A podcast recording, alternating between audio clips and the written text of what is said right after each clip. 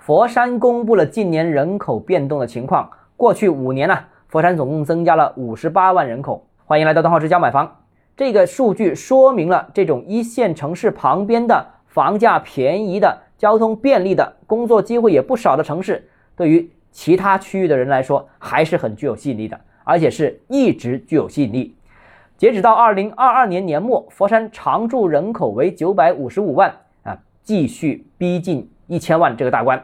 那另外一方面呢，二零二二年比二零二一年，佛山人口是减少了六点零三万，因为去年疫情最严重的时候呢，就一批人是提前离开，这个情况跟广州是一模一样的啊。那这个应该也是过去四十年来广佛两个城市首次出现了年度的人口负增长。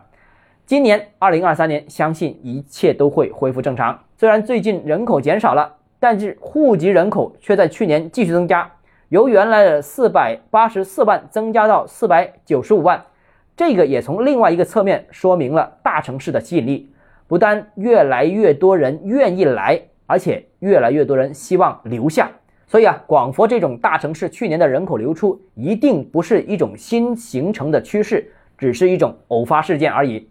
那最后就是出生率了，佛山的出生率是百分之一点零八，虽然也是近十年来的新低，但是和过去比也并不算特别低。其中啊，二零一二年到二零一四年，也就是十年前左右吧，佛山的这个出生率其实也就是百分之一点一左右。那现在一点零八，基本上差不多，也就是这个水平。而且呢，这个额度也是远高于全国的平均水平。全国平均水平是多少呢？是百分之零点六。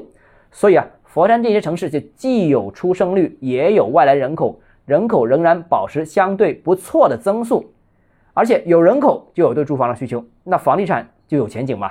好了，今天节目到这里，如果你个人购房有其他疑问，想跟我交流的话，欢迎私信我或者添加我个人微信，然后是加买房六个字拼音首字母小写就是微信号 d h e z j m f。想提高财富管理认知，请关注我，也欢迎评论点赞转发。